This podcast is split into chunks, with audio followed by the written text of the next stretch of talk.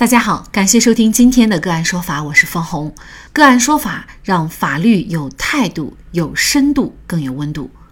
今天我们跟大家来关注这样一起案件：九年前购买了一只白腹锦鸡，如今被判刑。二零二零年八月，云南义门警方在工作当中发现，该县某小区一男子家中悬挂着一张疑似野生动物禁鸡的皮毛。经调查，这名男子于二零一一年十月在农贸市场以五十多元的价格向一个陌生男子购买了活体禁鸡一只，并且在当天宰杀食用。他看着禁鸡的皮毛很好看，就悬挂在家中的客厅做装饰。然而，让这名男子没想到的是，九年以后，这只禁鸡的皮毛竟然让他被追究刑责。经警方调查，这是白腹锦鸡的皮毛，为国家二级保护动物。男子涉嫌非法收购珍贵野生动物罪，被判处拘役六个月，缓刑六个月，并处罚金三千元。九年前购买的一只鸡，为什么就涉嫌犯罪？事隔九年，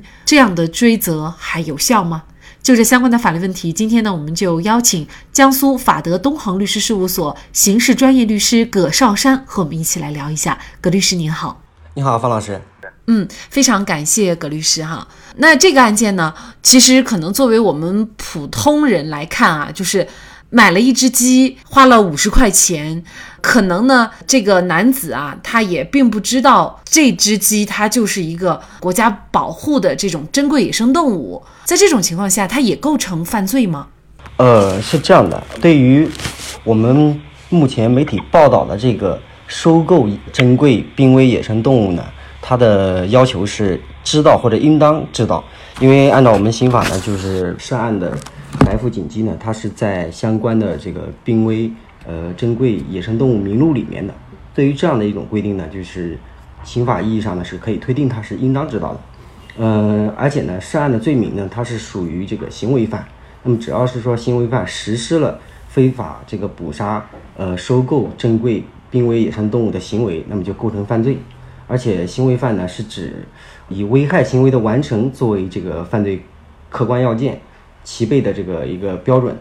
只要行为人呢完成了这个刑法上规定的这种犯罪行为，犯罪的客观方面呢这个即为完备，那么犯罪呢就成立了这样一种既遂状态。所以呢，呃，我们抛开其他因素来考虑，认定犯罪是没有问题的。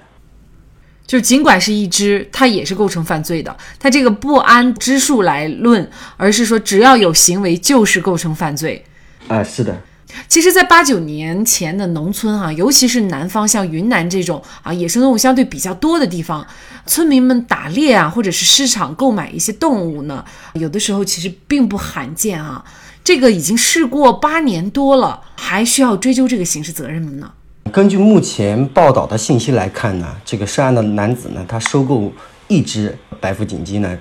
用于宰杀食用，那么它并不存在说我们刑法第三百四十一条所规定的说情节严重或者说情节特别严重的情形。那么它的这个最高的法定刑适用的是五年以下有期徒刑或者拘役的这样一个刑罚档期。同时呢，本案呢也不存在我们刑法第八十八条规定的这个不受追诉时效限制的这个情形，就像公安当时已经立案了，呃，行为人有逃避侦查等等这些情形。这些都不存在，那么因此呢，这个案子时隔九年再进行追诉的话，嗯，显然是违反了刑法第八十七条关于追诉期限的这样一个规定。因为刑法第八十七条第一项的规定是法定最高刑为不满五年有期徒刑的，呃，经过五年不待追诉，所以说他这个追诉呢，呃，个人的观点是存在问题的。这个案件最后啊，法院呢是对购买这个白富锦鸡的这个人哈，最后是判了刑了的。那么其实他是可以去进行上诉或者是申诉的，是吗？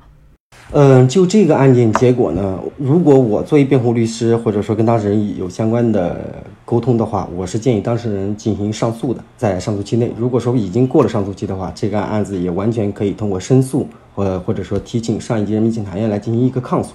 因为这个案件呢，其实是在二零二零年八月，警方在工作当中发现的啊。如果是过了这个上诉期的话，这名男子如果想维权，他就只能申诉。因为呢，他现在已经是构成非法收购珍贵野生动物罪，被判处拘役六个月，缓刑六个月，而且呢是处罚金三千元了。对的，他目前也只能通过申诉的途径。那其实可能我们大家嗯有一些人不太了解，就是说法律规定这个诉讼时效的目的是什么？既然你已经犯罪了，无论什么时候都应该去追究，或者在有可能的情况下，或者对你在你的罪行被发现的时候，都应该去追究你的责任，而不是说它有五年、十年的这样的一个时效的限制。那么这个呃诉讼时效的规定目的又是什么呢？呃，是这样的，刑法呢之所以。规定呢，在追诉时效经过之后啊，不再追诉呢，其根据呢是在于一个刑法自身的一个宽恕，实质上呢是立法者在价值冲突中平衡考虑做出的选择，从某种程度上，或者可以称之为是对于犯罪嫌疑人的一种特殊的一种奖励。当然，规定这个追诉时效制度呢，显然不是为了故意的放纵犯罪，而是为了有效的实现刑法的目的。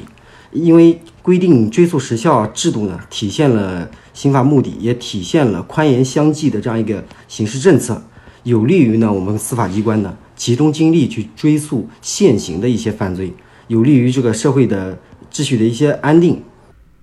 那如果对于那些人身危害性比较大的，嗯，你如果过一段时间不追究，很多人会担心他还有继续危害社会呃或者我们人身安全的这种可能啊。呃，那我们刑法第八十八条呢，有相关的规定，就是不受追诉期限限制的这种情形。那么他是这样说的，就是人民检察院、公安机关、国家安全机关立案侦查或者在人民法院受理案件以后，存在逃避侦查或者审判的，这是不受追诉时效的限制的。其二呢，如果说确实需要，就像我们刚刚您提到的这个，呃，可能有再犯的。可能性啊，或者说人身危险性特别大的，呃，犯罪后果特别严重的，情节也特别恶劣，社会影响也比较恶劣的，法定最高刑为无期徒刑或者死刑的，经过二十年，如果二十年以后呢，认为必须追诉的呢，需要报请最高人民检察院来核准的。这个也就像去年破案的南师大的奸杀案，他同时也是报请了最高人民检察院核准进行的追诉。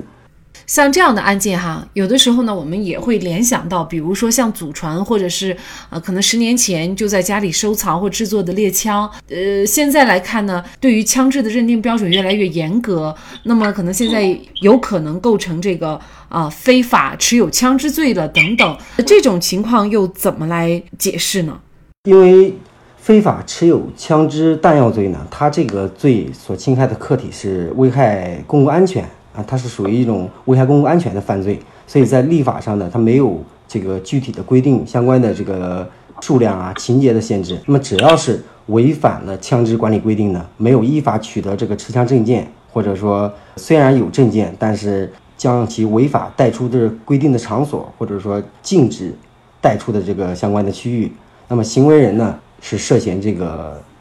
非法持有枪支弹药罪的。目前司法实践当中，就像您刚刚提到的，说家里面收藏的，或者说以前制作的这些老的猎枪，首先这个枪符不符合我们这个非法持有枪支当中这个枪支，它是需要经过严格的一个鉴定的。如果说鉴定符合，那么可能涉嫌本罪；如果鉴定不符合，那么就不存在一个涉嫌犯罪的情形了。嗯，但是呢，目前司法实践当中呢，对于祖传或者说是收藏枪支的这个行为呢，只要是主动上缴，而且没有造成严重后果的，呃，司法实践中的处理呢，多数是认定为这个犯罪情节轻微，一般是不按犯罪处理，或者说即便认定犯罪，最后予以相对不起诉，或者说是免于刑事处罚。那这样也符合我们刑法的一个迁移性和一个罪责罪责刑相适应的一个基本原则。让我们觉得很奇怪的是，一个明显超过诉讼时效的案子，为什么经过公安、检察院，直到法院都没有发现这个问题？而即便办案机关没有发现，田某华的辩护律师也理应以此为由给田某华做无罪辩护。显然，程序的不正义将导致结果的不公正。好，在这里再一次感谢江苏法德东航律师事务所刑事专业律师葛绍山律师。那更多的案件解读以及呢我们的线上视频讲法内容呢，欢迎大家关注我们个案说法的微信公众号。另外，您有一些法律问题需要咨询，都欢迎您添加幺五九七四八二七四六七这部手机号的微信号向我们进行咨询，我们会将您的问题转给我们专业资深的律师进行解答。好，感谢您的收听，我们下期节目再见。